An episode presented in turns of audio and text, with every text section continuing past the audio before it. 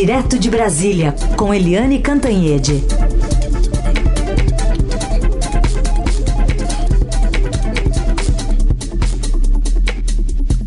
Oi, Eliane, bom dia. Bom dia, Heisen, Carolina, ouvintes. Bom dia, Eliane. Vamos começar falando sobre essa mais uma encomenda impossível à equipe econômica feita pelo presidente Bolsonaro. Olha, é, realmente é inacreditável, né? O presidente Bolsonaro que coloca a reeleição, o interesse dele, o interesse de, de, dos filhos dele, enfim, acima de tudo e acima de todos, ele agora criou essa história todo dia ele inventa um gasto a mais. E é um gasto que não está pensando nas pessoas, não está pensando na cidadania. É um gasto que está pensando no lucro eleitoral que ele vai ter com isso.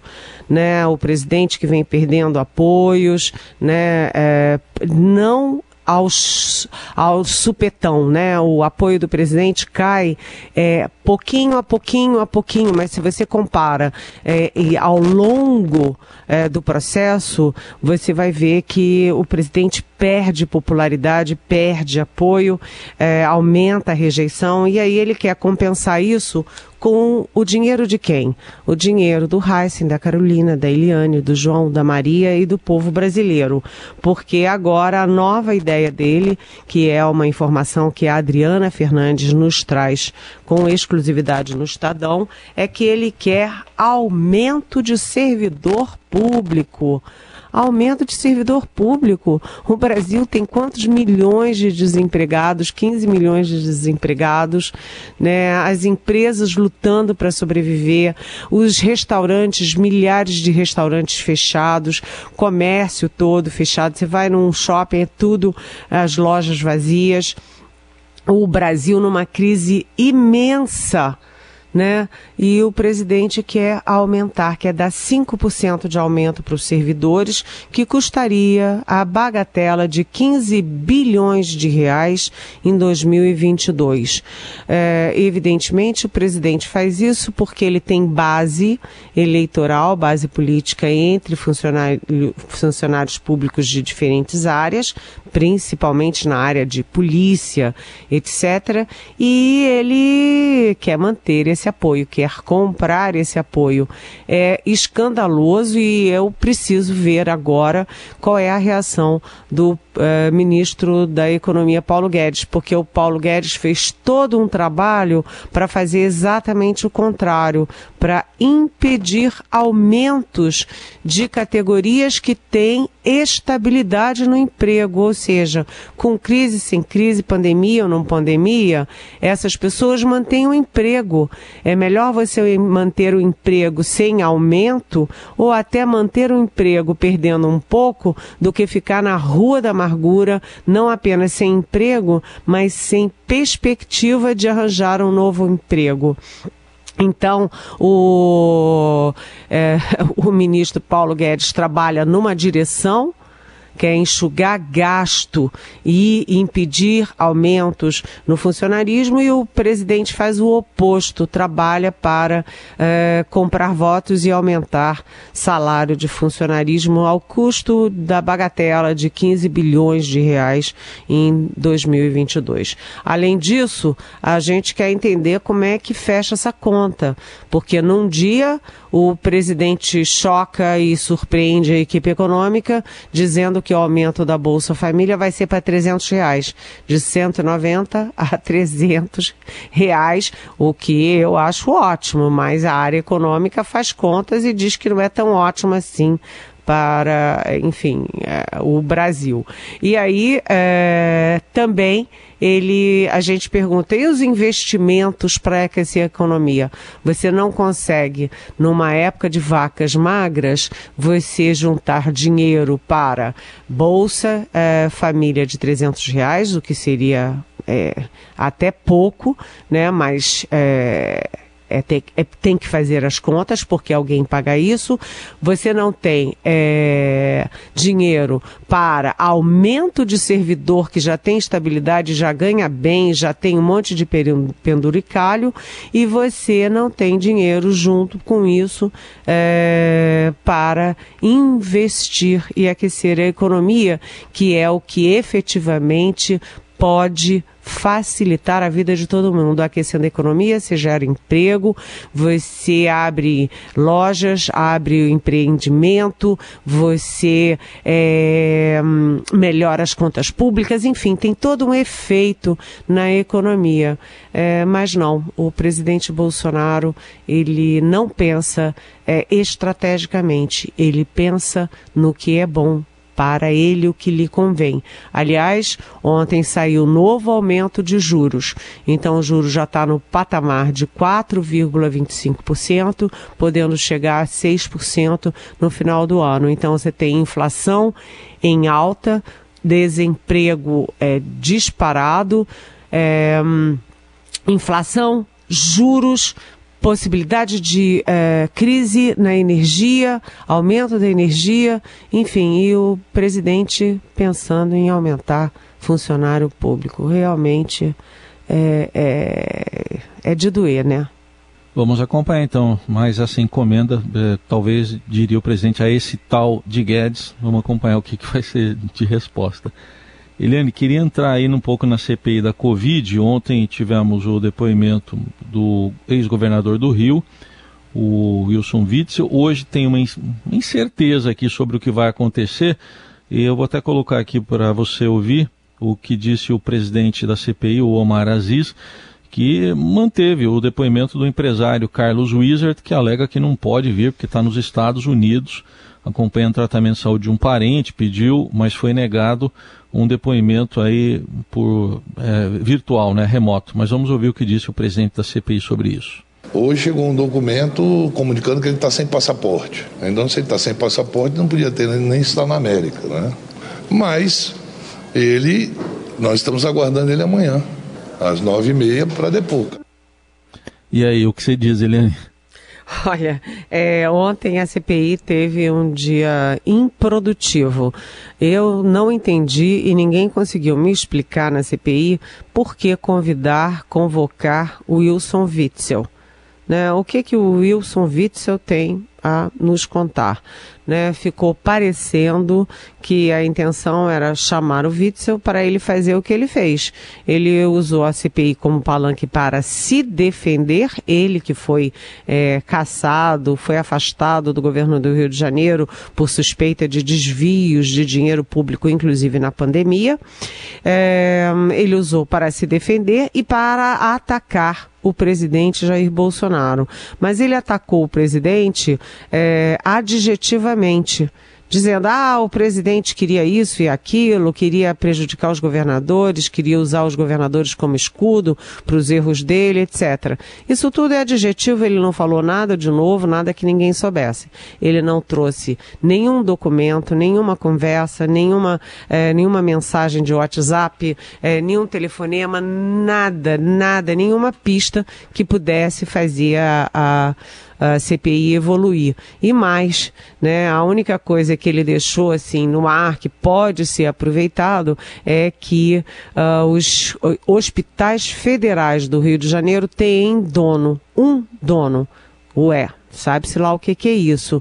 E ele trouxe temas que não tem nada a ver com a CPI e com a Covid. Trouxe Marielle Franco, trouxe o Queiroz, aquele Queiroz, né? Que era o braço direito do, do Flávio Bolsonaro quando ele era da, da é, deputado estadual no Rio de Janeiro, é, trouxe a questão da milícia no Rio de Janeiro, isso não tem nada a ver com Covid.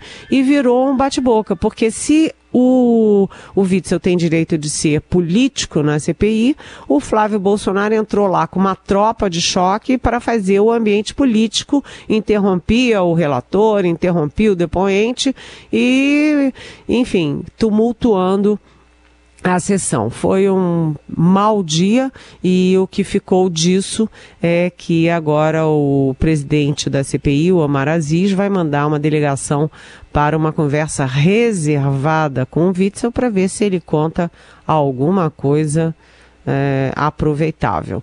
Agora, hoje é o que você disse, né? E eu, como o Maraziz disse na, na, no trecho do, do, do áudio que você trouxe, Heisen, é, ninguém sabe o que, que vai acontecer, porque o Wizard foi convocado, mas aí ele tem, é, ele não vem, aí vai tomar o passaporte dele, vai ter retaliação.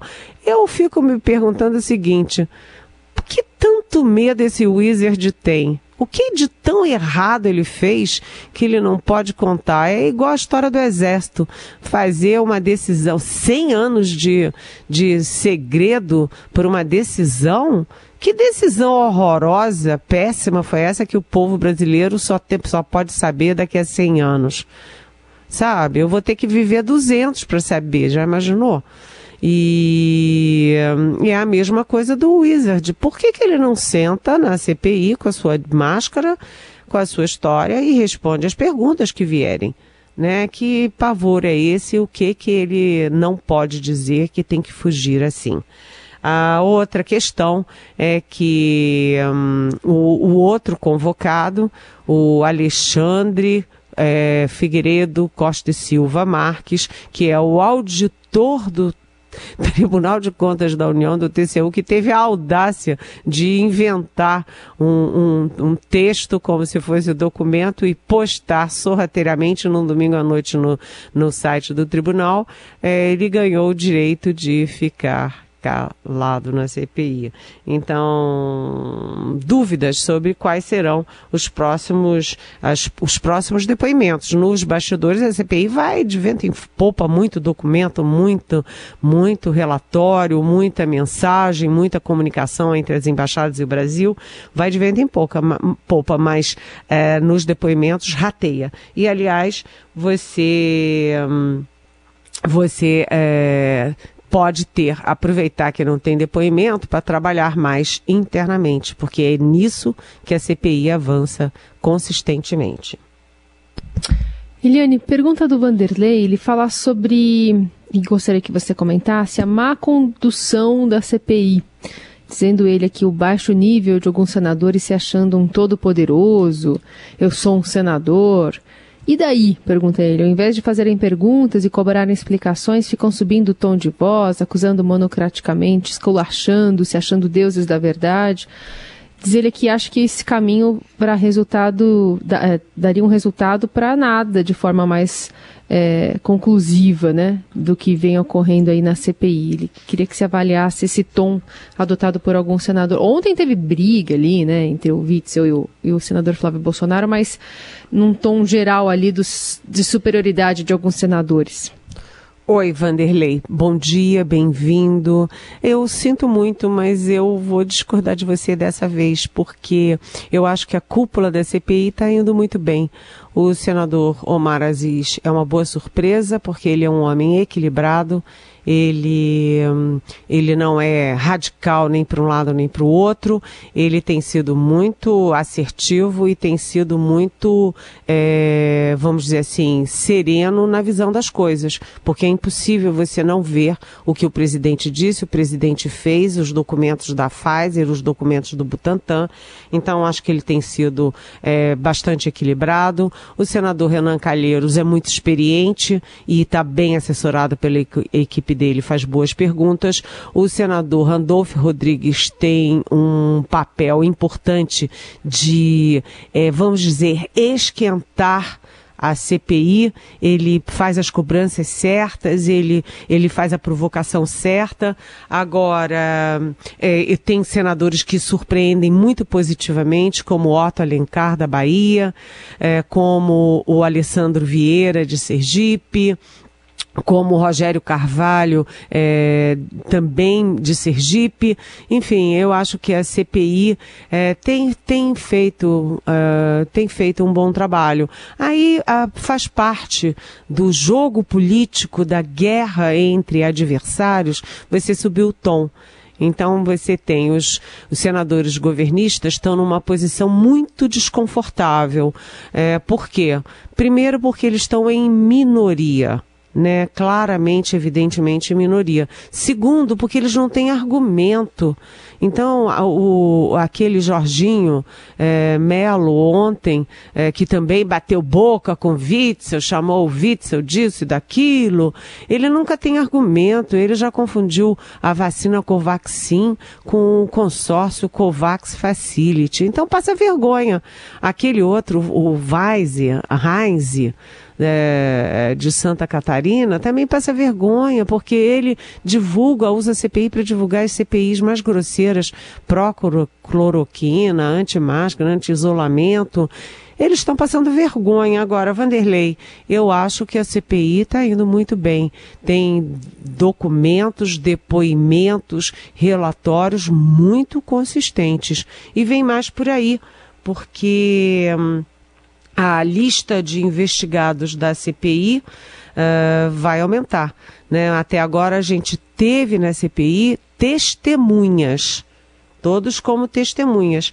E algumas dessas testemunhas estão virando investigados. Muda o, o, o patamar, né? Muda o status dessas pessoas na CPI.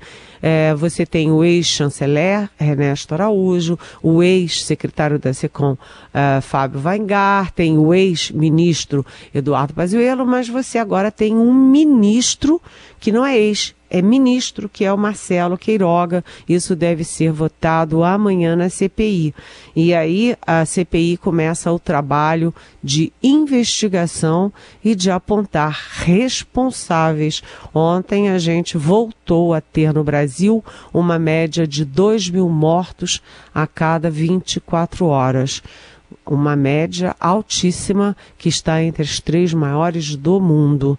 E isso não pode passar em branco, não é, Vanderlei? Participação de Eliane Cantanhê, direto de Brasília, agora para falar de dois projetos lá no, no Congresso Nacional. Um é a privatização da Eletrobras e o outro aprovado ontem, né, com um acordo quase que entre todos os partidos, exceção do, do PSOL, do Podemos e do Novo que flexibiliza a lei de improbidade administrativa, né, que flexibiliza possíveis punições para quem infringir essa lei. O presidente da Câmara, Arthur Lira, defendeu as mudanças. A gente vai ouvir para Eliane comentar.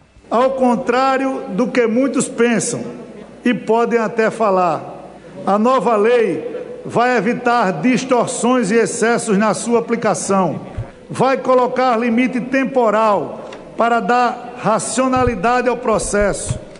A proposta não fere nenhum princípio constitucional, pois outras leis já definem prazos para apuração de possíveis irregularidades. Agora, vamos separar o joio do trigo. Somente será improbidade quem agir para lesar efetivamente o Estado. Então aí, sem querer não, não vale, viu, Helene? Pois é.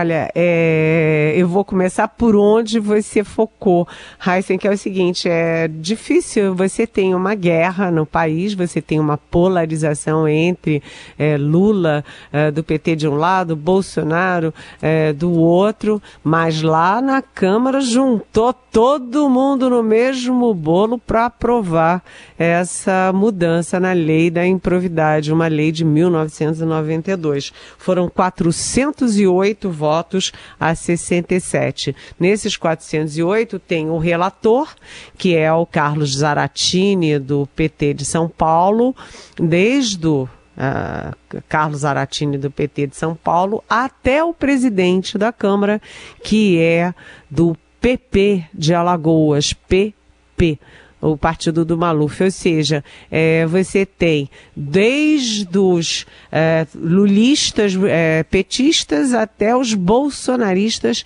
todo mundo votando igualzinho. E aí eu falei com o Dr. Roberto Livianu, que é um procurador e é do, do Instituto Não Aceito Corrupção, e ele é, anotou os, uh, os horários uh, da aprovação na, na terça-feira da urgência do projeto. Foram exatamente oito minutos. Eles apresentaram o pedido às 7h29, às 7h30 começou a votar, às 7h38 já estava aprovada a urgência. Isso foi na terça-feira. Na quarta-feira, 24 horas depois, já estava aprovado no no plenário com 408 votos. Por quê? Porque é o típico caso de votar em causa própria né? O próprio Arthur Lira, que falou tudo isso que a gente ouviu, aperfeiçoar, separar o joio do trigo, ele tem dois processos por improbidade administrativa em Alagoas e três no Supremo Tribunal Federal. Logo, ele está legislando e propagandeando algo em causa própria, em favor dele mesmo. Mas é, para ficar no, no, na essência das mudanças, o fato é o seguinte: o sujeito pode cometer improbidade à vontade, mas se não foi por não foi de forma deliberada, não foi intencional, ele não queria fazer aquelas coisas todas, ele está livre. E aí você torna a lei altamente, perigosamente subjetiva. Porque quem é que vai dizer, ah, eu queria sim cometer o crime? Vai todo mundo chegar lá e dizer, eu não queria cometer o crime, eu não sabia, imagine, eu nem imaginava que ia resultar nisso que resultou, que prejudica a sociedade brasileira. Além disso, tem algumas mutretinhas, como é, a prescrição. Hoje, a prescrição dos crimes é, por improbidade é, é de cinco anos depois do fim da gestão. Vamos supor, o prefeito acaba a gestão, e cinco, se ele não for condenado, julgado condenado até cinco anos depois, ele está livre, cinco anos depois de deixar o cargo. Hoje, é, com a nova lei, eles querem aumentar para oito anos. Então você pensa, puxa, que legal, né? Só que não é mais a partir da saída do cargo, é a partir do momento em que o sujeito cometeu o crime. Se o sujeito cometeu o crime, vamos pegar um senador, ele cometeu o crime é, é, no início, ou um, um ministro cometeu o crime no início da gestão.